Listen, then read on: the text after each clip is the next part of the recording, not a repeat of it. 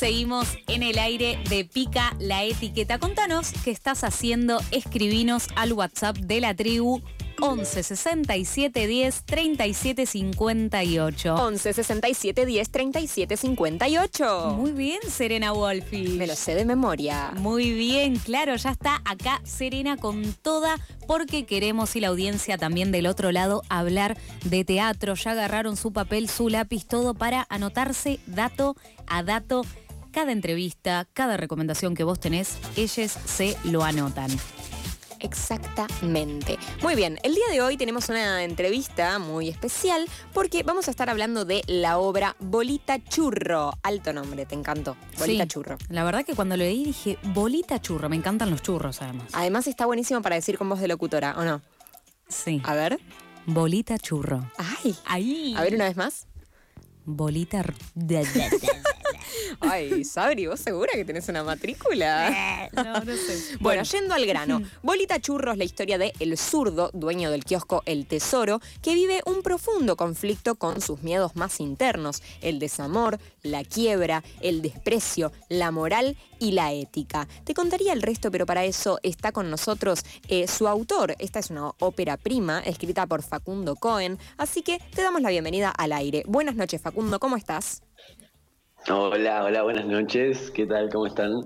Hola bien. Facundo. Sabrina y Serena te saludan. Eso, Sabrina y Serena. Hola. ¿Cómo están? ¿Todo bien? Súper bien, estamos muy contentas de tenerte aquí y queremos empezar por el principio. Así que te voy a preguntar, ¿cómo nació esta obra? ¿Cuál fue la idea seminal que te llevó a escribir sobre este universo? Uy, qué pregunta. Eh, la verdad es que era un momento en el que yo tenía muchas ganas de escribir y pensé en algo cercano porque eh, me daba como la posibilidad de poder abrir mundo de una forma más sencilla y pensé en algo que hago yo todos los días, que es ir al kiosco y comprar cigarrillos sueltos, que es una temática de la obra en particular, y empecé a escribir sobre eso. Eh, kiosco, cigarrillos sueltos, y eso me, me abrió todo un mundo. Wow, claro, me gusta que el disparador sea algo así muy, muy tuyo, ¿no? Muy de algo cotidiano tuyo, de los cigarrillos sueltos. Además, hay algo ya bello, estético en el kiosco, los cigarrillos sueltos, los personajes que van a comprar cigarrillos sueltos al kiosco, ¿no? Sí, sí, la verdad que sí. Eh, yo siempre que, que- que iba a los kioscos me, me encontraba con, con personajes, primero los kiosqueros, ¿no? Que están ahí en un mundo muy, muy particular de, Claro. De- del día a día que, que nada, tienen que de alguna forma vivir el día a día y la verdad que es muy particular. Eh, y me he como inspirado en, en kiosqueros del barrio eh, que tienen como formas de hablar o formas de moverse y eso ya de por sí me, me dio muchas imágenes y, y fue interesante porque mientras lo iba escribiendo iba al kiosco y se me aparecían nuevas ideas y demás y era como muy, muy fructífero todo, todo el proceso de escritura.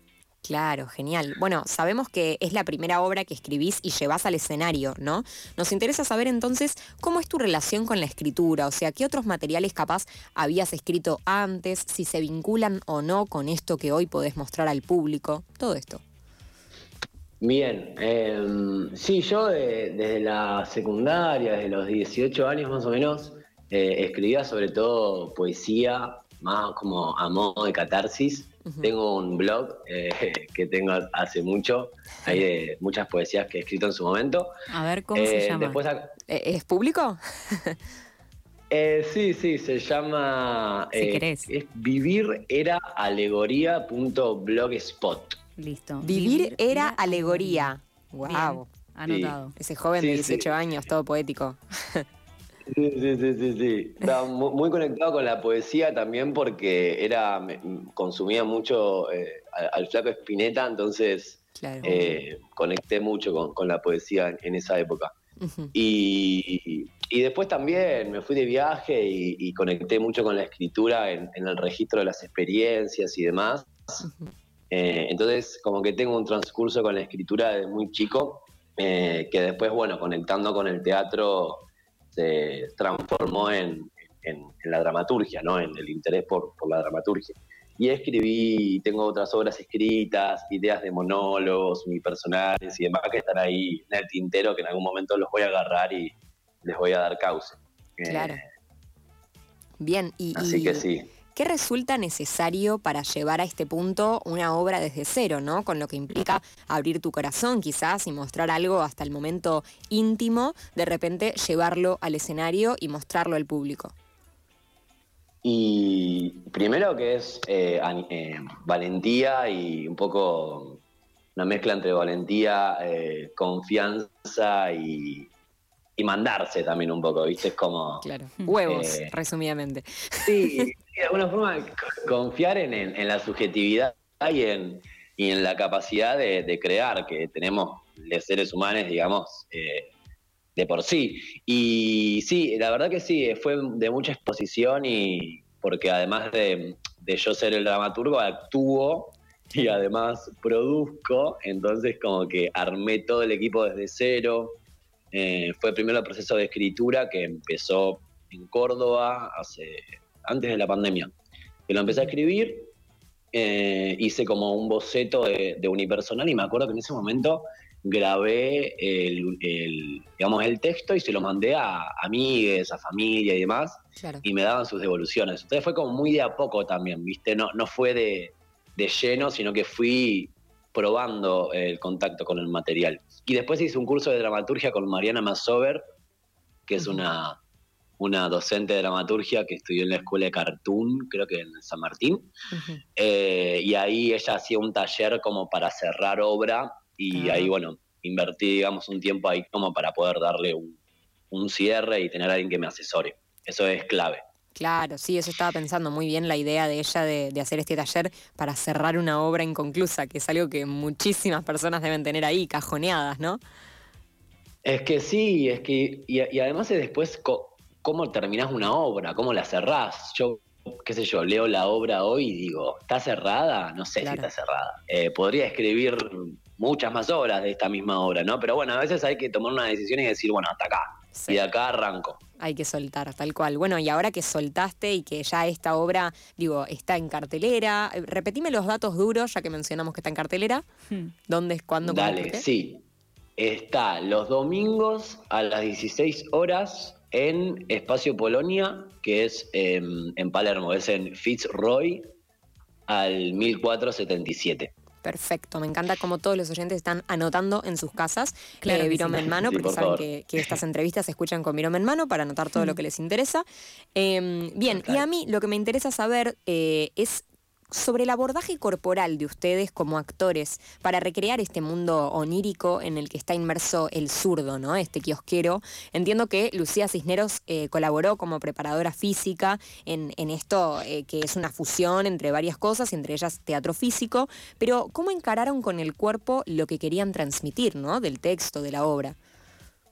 Sí, eh, bueno, en eso estuvo muy, obviamente la directora eh, estuvo trabajando mucho. Nosotros empezamos a ensayar en, en, junio del 2021 con ella. Los dos eh, juntos en mi casa, en el living, empezando a hacer pruebas.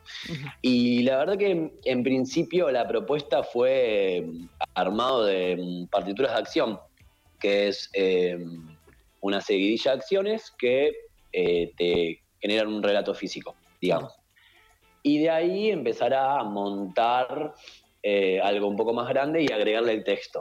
¿no? Como que laburamos em, en partes como diferentes. Por un lado la partitura de acción, el cuerpo, y por el otro lado el texto. Eh, eh, y de ahí hicimos la fusión.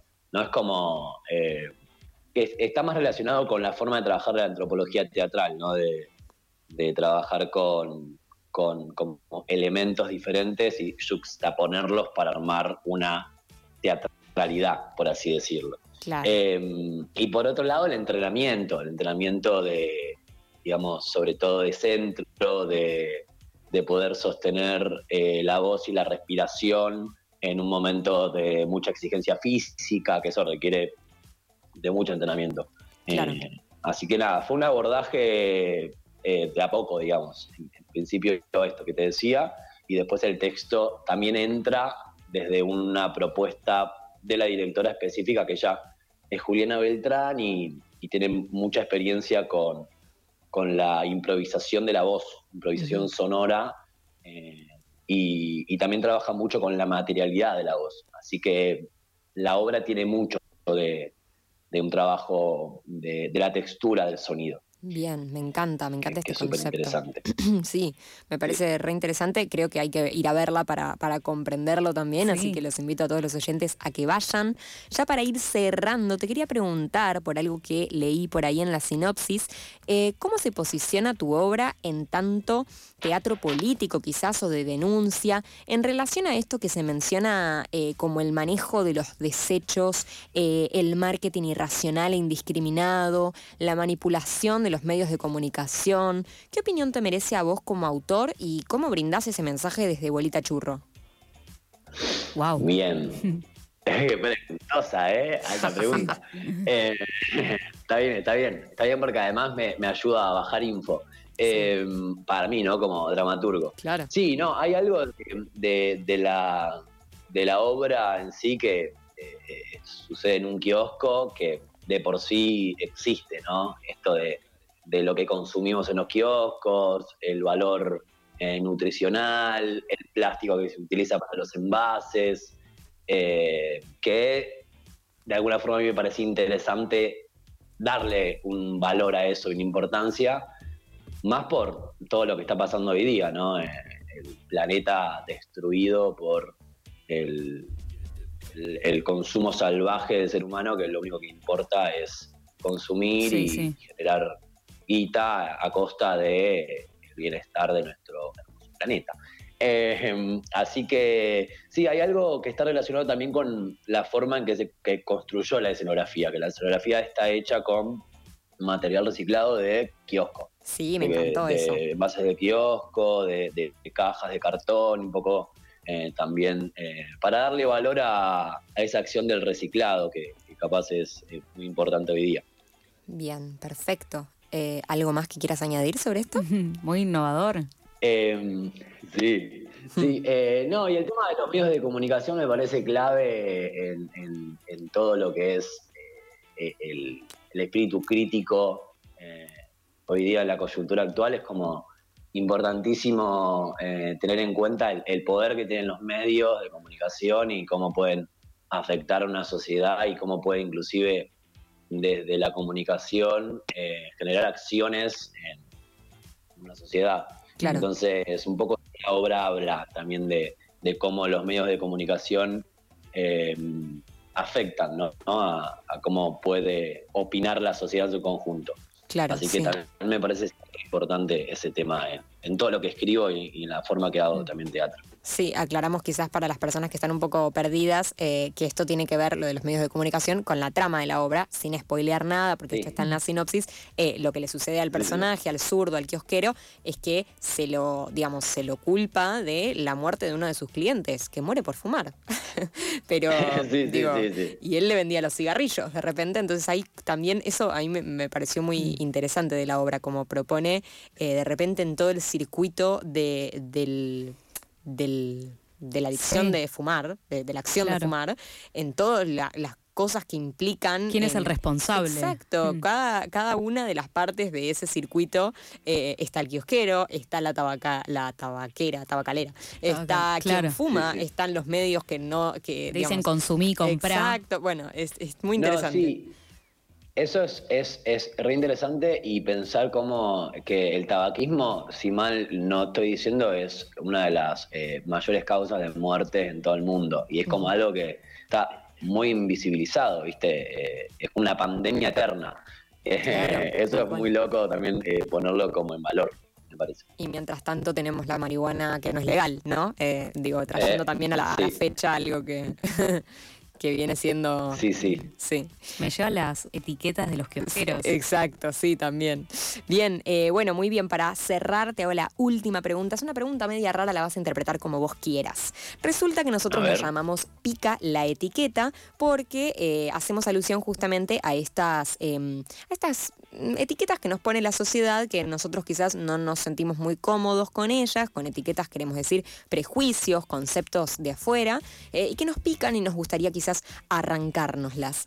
Eh, entonces, vos podés interpretar esta pregunta, ¿qué etiquetas te pican en relación al teatro independiente, a Bolita Churro particularmente, a los kiosqueros? Es una pregunta libre, tú dirás. Upa.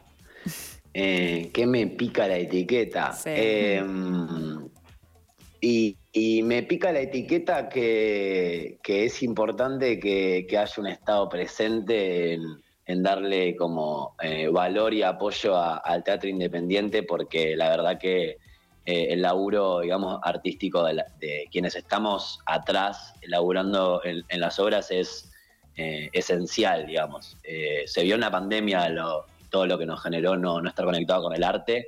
Y me parece que sí, que me pica la etiqueta que Estado esté presente en, el arte y en el teatro independiente. Claro, sobre todo. reformulando quizás eh, para, para, darle como una forma a esta, a esta el concepto de la etiqueta, la etiqueta que le picaría al teatro independiente es la de, por ejemplo, eh, vagos, etcétera, y todo lo que no le interesa al Estado, todo lo que está de más, bueno, qué sé yo, un poco de arte, sí, no sé, eh, qué sé yo, que vaya, que se divierta. Esa es la etiqueta que el teatro independiente le pica y se la quiere arrancar, ¿no? Totalmente. Sí, sí, sí, sí, totalmente. Bien, me encantó. Muchísimas gracias, Facu, por comunicarte con nosotros. ¿Querés repetir último, último los datos duros? Así ya te vas, te dejamos ir. Dale, dale. Sí, bueno, eh, Bolita Churro está los domingos a las 16 horas en Espacio Polonia, que, Polonia, que es eh, Fitzroy al 1477. Y gracias a Pica la Etiqueta por, por este espacio. Eh. Muchas gracias. No, por favor, gracias a vos. Muchísimas gracias. pasaba Facundo Cohen por el aire de FM La 88.7. Prejuicios. torta, hippie, sucia, la mirada ajena,